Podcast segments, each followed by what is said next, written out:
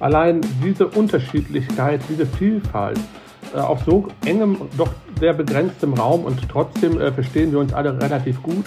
Bei allen Gemeinsamkeiten haben wir dann trotzdem diese schönen Unterschiede, die uns dann auch vielleicht ausmachen, die uns in Nordrhein-Westfalen auch ausmachen. Alles Gute, NRW. Auf den Tag genau 75 Jahre alt. Das wird natürlich gefeiert. Wie besprechen wir hier im Aufwacher. Aber auch, was NRW inzwischen ausmacht und warum wir uns alle mitfreuen dürfen. Ich bin Florian Pustlauk. Schön, dass ihr dabei seid. Bonn Aufwacher. News aus Bonn und der Region, NRW und dem Rest der Welt. Übrigens nicht wundern, der Aufwacher ist in dieser Woche etwas kürzer als sonst. Wir haben nur ein großes Gesprächsthema pro Ausgabe hier im Podcast. Der Grund ist ganz einfach, hier im Aufwacher-Team wird gerade noch ein bisschen Urlaub gemacht. Aber keine Sorge, ihr bekommt weiter täglich die aktuellen News und interessanten Themen aus NRW. Ab Ende August sind wir dann auch wieder vollzählig hier im Team. Und jetzt die Meldungen aus Bonn und der Region. Die Bonner Karnevalisten gehen davon aus, dass Großveranstaltungen und der Straßenkarneval in der kommenden Session stattfinden können. Optimistisch stimmt den Festausschuss Bonner Karneval die nun in Kraft getretene Corona-Schutzverordnung. Sie lässt Feste in der Größenordnung der Prinzenproklamation mit rund 2000 Gästen durchaus zu. Vertreter des Bonner Karnevals kamen am Wochenende zusammen, um über das Vorgehen zu sprechen. Für Veranstaltungen etwa im Bonner Maritim gelte für die Teilnahme nach jetzigem Stand die sogenannte 3G-Plus-Beschränkung. Das teilte Marlies Stockhorst mit, die Präsidentin des Festausschusses. Einlass wird demnach nur Gästen gewährt, die entweder geimpft, genesen oder negativ getestet wurden. Ein entsprechender Nachweis ist vorzulegen. Ein Corona-Schnelltest reicht allerdings nicht aus. Es muss der zuverlässigere, aber teurere PCR-Test sein, der aus eigener Tasche zu bezahlen ist. Eine 2G-Beschränkung ohne Zutritt für Getestete, wie sie die Düsseldorfer Karnevalisten befürworten, halten die Bonner Karnevalisten für übertrieben. Am Sonntagmorgen ist die Turnhalle der Berthold Brecht Gesamtschule in Bonn-Tannenbusch abgebrannt. Gegen zwei Uhr in der Nacht brach das Feuer aus bislang ungeklärter Ursache in einem Teil der Dreifachturnhalle aus. Durch den Brand wurden alle Teile der Halle massiv beschädigt und sind bis auf weiteres nicht nutzbar. 60 Einsatzkräfte der Feuerwehr kämpften gegen die Flammen an und konnten den Großbrand löschen. Der Einsatz dauerte mehrere Stunden. Verletzt wurde niemand, doch der Schaden ist immens. Wie hoch wird aber wohl erst im Laufe des heutigen Montags klar. Sportunterricht wird für eine sehr lange Zeit in der Halle nicht mehr möglich sein. Inwiefern der Schulbetrieb darüber hinaus beeinträchtigt wird, ist ebenfalls noch unklar. Auch Vereine nutzten die Halle. Die Polizei hat die Ermittlungen zur Brandursache jetzt übernommen. Eine Brandstiftung kann zum jetzigen Zeitpunkt nicht ausgeschlossen werden. Über der Halle befinden sich auch Vereinsräume. In denen hatte es in der Nacht noch eine Feier gegeben. Zeugen meldeten außerdem der Polizei, dass zum Zeitpunkt des Brandes eine Gruppe junger Menschen lautstark stritt. Diese fand in direktem Umfeld zur Halle statt.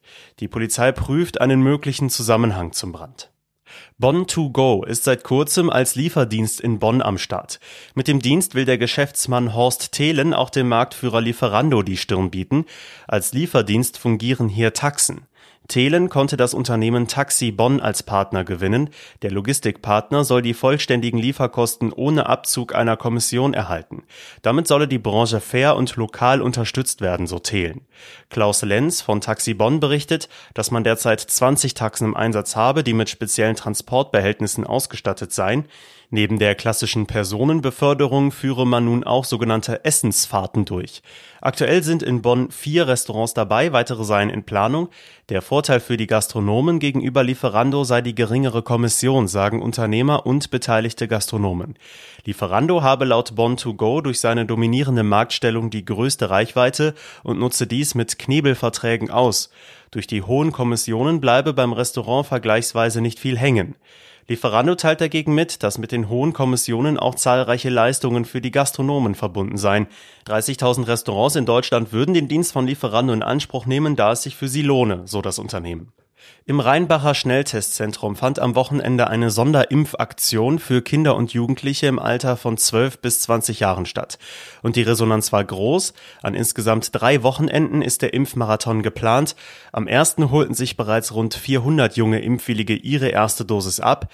Die Sonderimpfaktion für die Schüler der weiterführenden Schulen Rheinbachs, Swisstals und Meckenheims ab 12 Jahren läuft noch an zwei weiteren Wochenenden. Und zwar am 11. und 12. September sowie am 2. und 3. Oktober.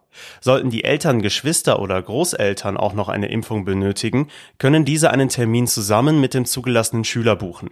Anmeldungen und Informationen dazu gibt es unter impfung-rheinbach.de. In Bonn finden die Erstimpfungen von Kindern und Jugendlichen im WCCB statt. Organisiert werden die Termine von den jeweiligen Schulen. Und jetzt kommen wir zu unserem großen Thema heute hier im Aufwacher. Heute wird Geburtstag gefeiert hier im Aufwacher, denn unser Bundesland NRW wird 75 Jahre alt. Am 23. August 1946 wurde Nordrhein-Westfalen offiziell gegründet.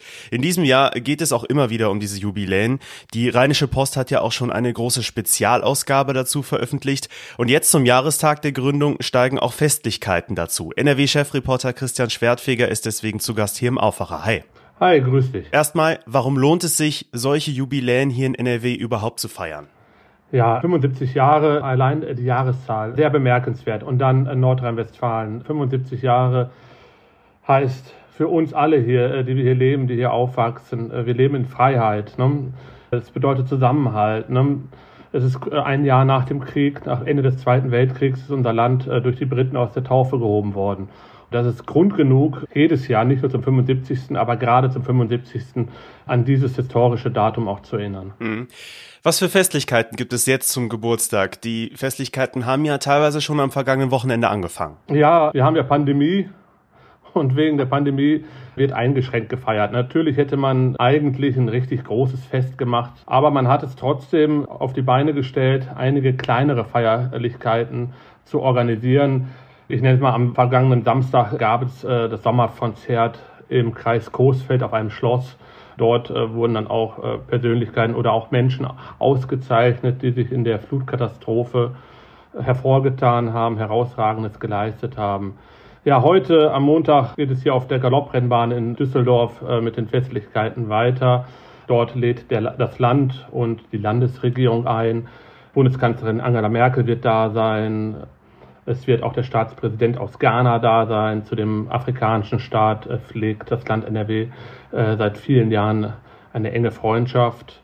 Und auch ein Vertreter des Vereinten Königreiches wird auch dort sein, natürlich. Es wird der Staatsminister vom britischen Handels- und Ministerium sein, der auch seinen Dank auch an die Nordrhein-Westfalen aussprechen wird. Hm. Wie schade ist es, du hast die Corona-Pandemie angesprochen, da sind die Feierlichkeiten ja nur sehr eingeschränkt möglich, das ist klar. Und das jetzt zum 75. Jubiläum müssen wir jetzt sagen, okay, dann warten wir halt bis zum 80. und feiern dann größer, wenn dann hoffentlich wieder alles geht? Ja, auf jeden Fall. Auch zum 80. wird wahrscheinlich auf jeden Fall größer gefeiert. Aber ähm, ist natürlich trotzdem schön, äh, dass immerhin kleinere Sachen auf die Beine gestellt werden. Also man kann es ja nicht ändern und äh, Gesundheit geht nun mal vor. Am 28. und 29. August gibt es auch ein großes Bürgerfest, in Anführungsstrichen großes Bürgerfest in der Nähe der Staatskanzlei. Dort wird es Live-Musik geben, Comedians treten auf und es gibt so kleine, ich sag mal, kleine Gimmicks. So kann man sein Ehrenamt checken. Innerhalb von drei Minuten kann man da herausfinden, welches Ehrenamt zu einem passt. Und halt solche äh, Sachen wird es dann geben am 28. und 29. August. Hm. Wie wird dieses Jubiläum denn auch politisch genutzt? Schließlich steckt ja NRW-Ministerpräsident Armin Laschet gerade mitten im Bundestagswahlkampf. Ja, ich glaube, im Wahlkampf hat das jetzt großartig überhaupt nichts zu tun. Also ich weiß auch nicht, ich wüsste jetzt auch nicht, wie Armin Laschet äh, dieses Datum, äh, diesen Tag für den Bundestagswahlkampf nutzen kann oder dieses Datum für ihn von Nutzen sein kann ich denke halt, es hat überhaupt nichts damit zu tun. Du bist ja als Reporter viel unterwegs, auch in unterschiedlichen Regionen. Du hast das gerade eben schon angesprochen, das sollten wir immer feiern können, dieses Bundesland NRW, die Freiheit für uns alle. Ist NRW aber auch das, was Rheinland, Ruhrgebiet, Ostwestfalen, Münsterland, Bergisches Land und so weiter vereint. Man darf ja nicht vergessen, du hast es auch gesagt, offiziell haben die Briten als Besatzungsmacht 1946 NRW gegründet. Genau, es war halt eine Vernunftsehe in Anführungsstrichen. Ne? Also man hat hier die Regionen zu einem großen Bundesland zusammengepackt, sage ich jetzt einfach mal so. Das hat funktioniert. Also wenn man hier unsere Region sieht, du hattest gerade schon einige angesprochen, also wir leben hier im Rheinland, neben uns das Ruhrgebiet äh, mit den Stahl- und Kohlestädten äh, Duisburg, Dortmund, Bochum, Essen, dem Ruhrgebiet als solches, als Gesamtes. Äh, daneben haben wir das Rheinland, hier mit Düsseldorf, Köln, München, Gladbach. Aber dann haben wir, wenn wir nach Kleve gehen, äh, wenn wir Richtung Wesel gehen, äh, da haben wir viel Land, viele Dörfer, viele kleine Kommunen. Wir haben das Bergische Land. Allein diese Unterschiedlichkeit, diese Vielfalt äh, auf so engem, doch sehr begrenztem Raum und trotzdem verstehen wir uns alle relativ gut. Aber bei allen Gemeinsamkeiten haben wir dann trotzdem diese schönen Unterschiede noch und die uns dann auch vielleicht ausmachen, die uns Nordrhein-Westfalen auch ausmachen. Das gilt es ja zu feiern. Vielen Dank, Christian Schwertfeger. Ich danke dir. Noch mehr Infos zu den Feierlichkeiten, zu 75 Jahren NRW und alles, was ihr dazu wissen müsst, findet ihr natürlich auf RP Online. Diese Themen werden heute auch noch wichtig.